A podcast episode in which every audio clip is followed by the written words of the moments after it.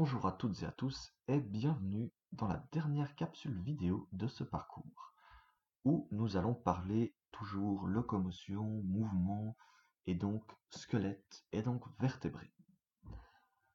Pour cela, j'aimerais vous parler un petit peu d'évolution et de classification des êtres vivants. Pour commencer donc, la classification s'est faite en deux groupes qui sont les vertébrés d'un côté, les êtres vivants qui possèdent un squelette, et les invertébrés de l'autre, les êtres vivants qui ne possèdent pas de squelette. Nous, ceux qui vont nous intéresser sont les vertébrés.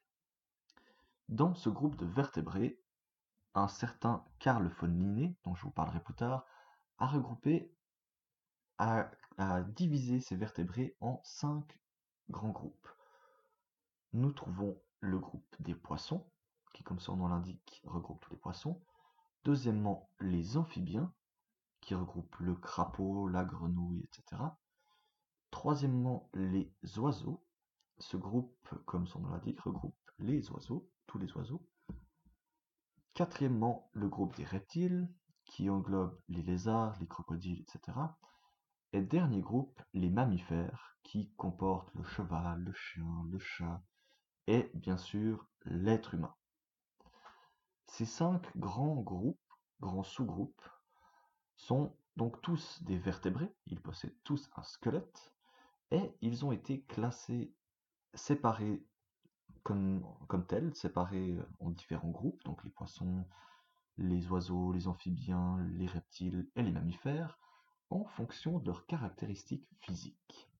C'est-à-dire, on va parler d'une classification morphologique. Ce terme est un peu barbare, un peu compliqué, mais il signifie simplement qu'on va classer les êtres vivants selon leurs caractéristiques qu'ils ont, qu'on peut observer. Par exemple, est-ce qu'ils ont un squelette? Bah, Ça oui, donc on les a classés dans les vertébrés. Ensuite, est-ce qu'ils ont des plumes, des poils, des écailles? Comment est fait leur intérieur, leur système nerveux, leurs muscles? Comment Tout ça, toutes ces caractéristiques qu'on peut observer, ça a permis à Monsieur Carl von Linné de classer ces animaux. Cette classification de Linné, qui s'appelle comme ça, elle a été gardée pendant longtemps, mais actuellement, elle ne s'utilise que dans les écoles comme nous ou dans les musées.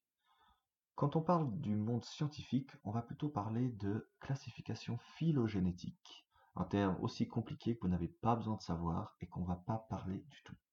Cette classification phylogénétique, elle s'appuie en fait sur la génétique et sur l'évolution. Mais c'est bien assez compliqué. Nous, on va s'en tenir à la classification de Linné, donc qui se base sur les caractéristiques observables physiques des êtres vivants. Revenons à notre classification. Vous pouvez voir sur cette image différents exemples de squelettes. On a quelques exemples de mammifères comme le chat, le singe, le chien, le lapin, un exemple d'oiseau, la poule, et un exemple de poisson, la carpe. Sur ces différents squelettes, on trouve énormément de similitudes.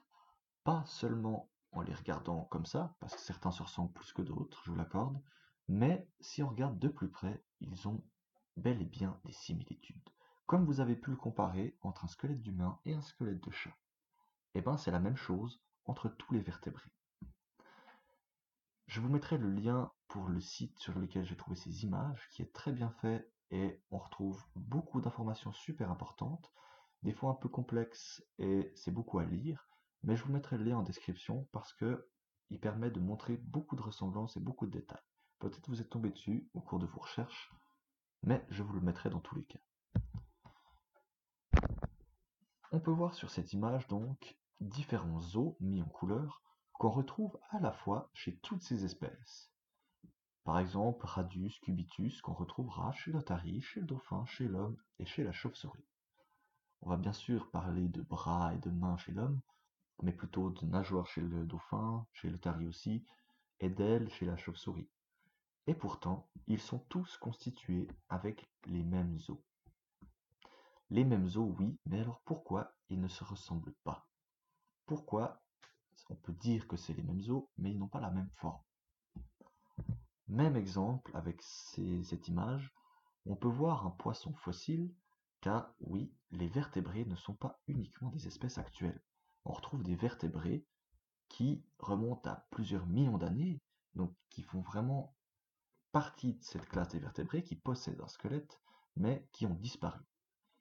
En dessous, vous avez un oiseau primitif, aussi un fossile.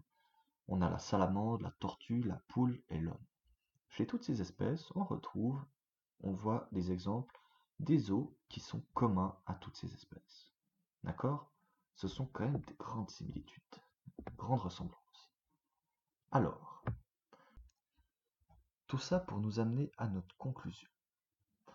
Avant de conclure votre recherche, cette réponse à votre recherche, j'aimerais juste parler d'un terme important qui est l'évolution.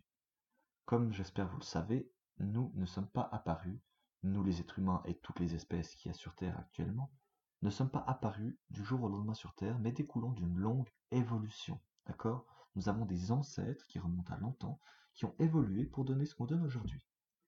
Même plus, nous avons un ancêtre commun à toutes les espèces, qui s'appelle Lucas, je vous le dis comme ça, hein, pas besoin de retenir. Il s'appelle Lucas, on l'a nommé Lucas, qui veut dire en anglais le dernier ancêtre commun, et qui ensuite a évolué différemment à différents endroits sur la Terre, et petit à petit a donné toutes les espèces différentes qu'on connaît aujourd'hui. Alors du coup, pourquoi actuellement on est constitué des mêmes os, tous les vertébrés par exemple, mais on n'est pas, on n'est pas, on se ressemble pas tous? C'était ça la question. En fait, tout ça, toutes ces, ces explications se résument à l'évolution. La question est donc pourquoi on a évolué de manière différente? Une évolution, attention, ça ça se fait pas du jour au lendemain. Ça se fait en dizaines de milliers d'années, ça se fait en centaines de milliers d'années, en millions d'années, voire en milliards d'années. C'est très très long, d'accord?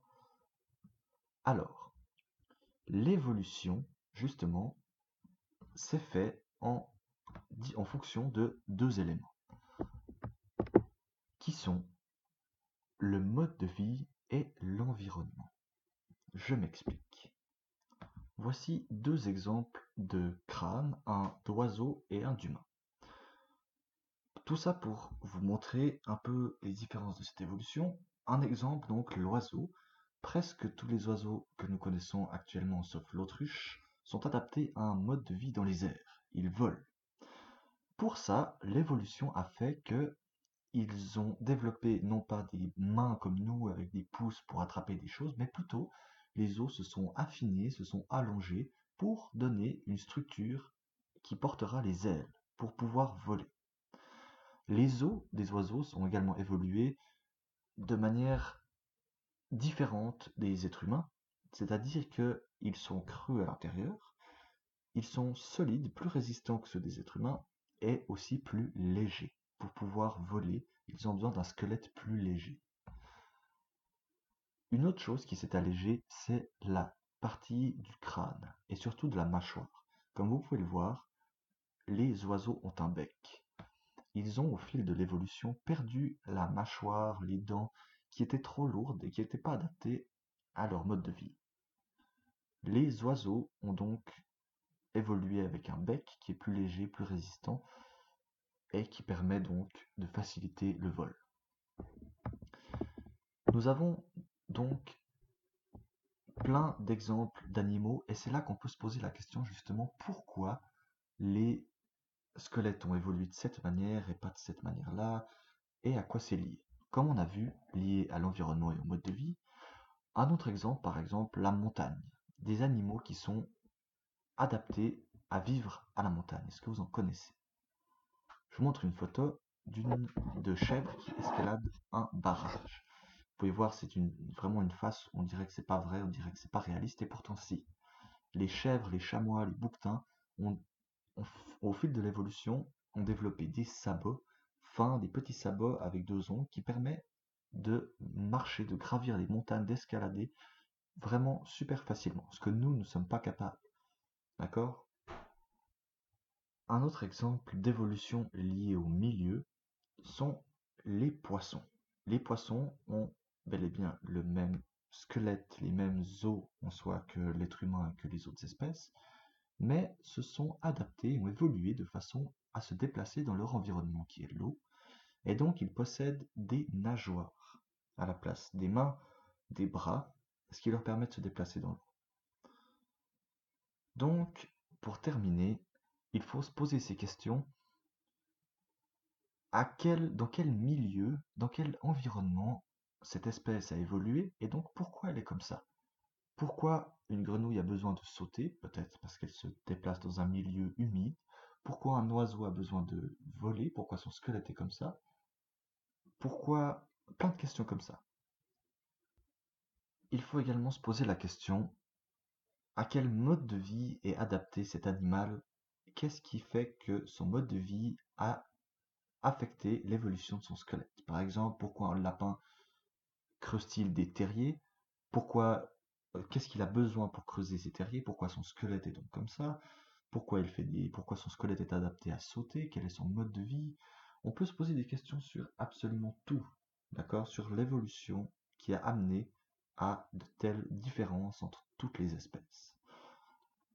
Nous voilà à la fin de cette séquence avec donc cette conclusion qui est que l'évolution des squelettes des différentes espèces se fait en fonction de l'environnement dans lequel elles évoluent et de leur mode de vie.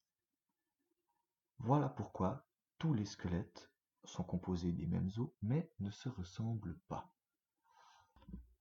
Pour terminer, je vous remercie de votre attention à tous et à toutes et je vous souhaite une bonne fin de parcours et vous dis à bientôt.